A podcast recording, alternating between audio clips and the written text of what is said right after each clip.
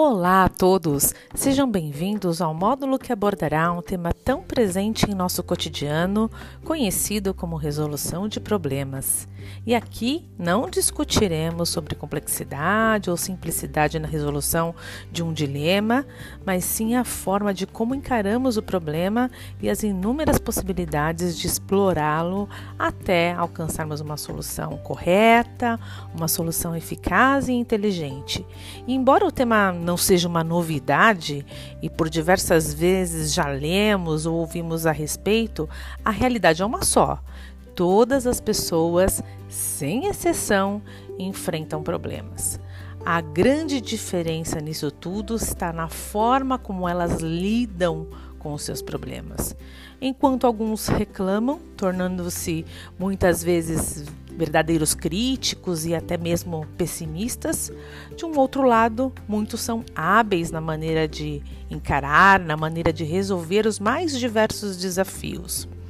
E uma das características mais marcantes deste perfil é que elas optam por enfrentar seus medos, suas incertezas e adversidades de frente, ao invés de deixá-los se transformarem numa imensa bola de neve.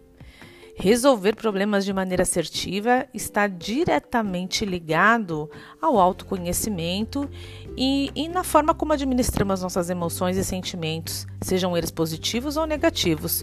E com isso somos capazes de escolher a melhor maneira de reagir em cada situação que nos é apresentada. Isso também inclui a empatia como um elemento que nos ajuda na capacidade de enxergar e respeitar a emoção do outro, contribuindo de fato para o entendimento do problema. Esses elementos eles são essenciais para fazer uma análise precisa de uma determinada situação, possibilitando escolher as melhores formas e os melhores caminhos para conduzir a um bom desfecho.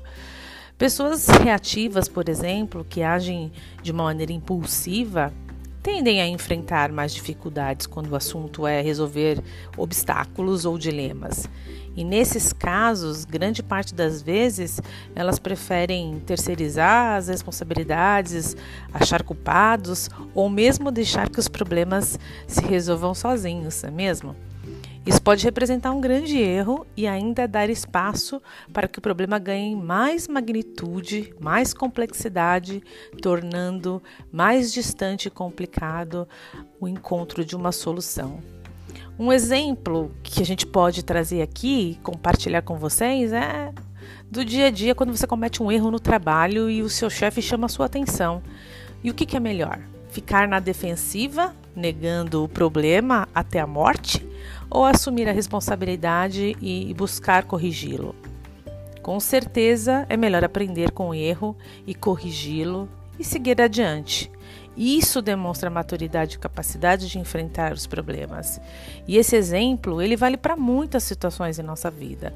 Quanto mais exercitamos essa capacidade de reagir aos acontecimentos e a desafios, mais preparados estaremos para lidar com as novas dificuldades. Isso tanto no âmbito pessoal como no âmbito profissional, nos relacionamentos, nas finanças, entre outras coisas.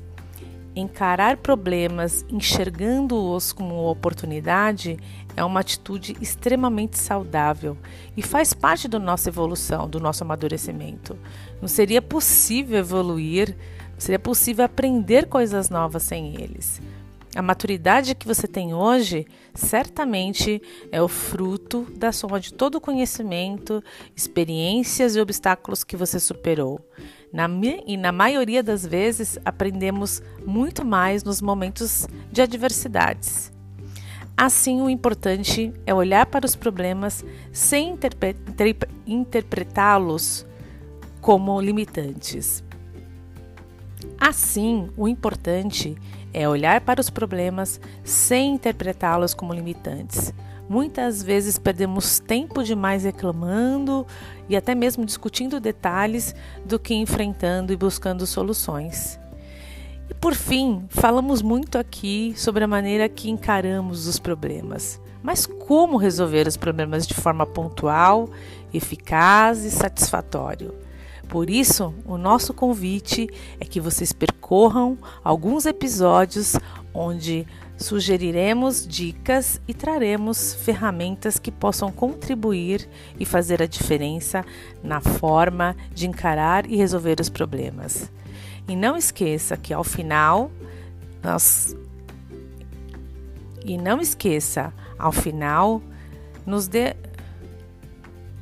e não esqueça ao final durante e não e não esqueça ao final de compartilhar conosco como você costuma enfrentar os problemas no seu dia a dia. Tem alguma dica, uma boa prática, uma experiência para dividir com a gente? Utilize o nosso espaço no momento da pesquisa para contar um pouquinho da sua forma de lidar com os problemas e também a sua opinião sobre o assunto. Excelente jornada a todos e bom aprendizado!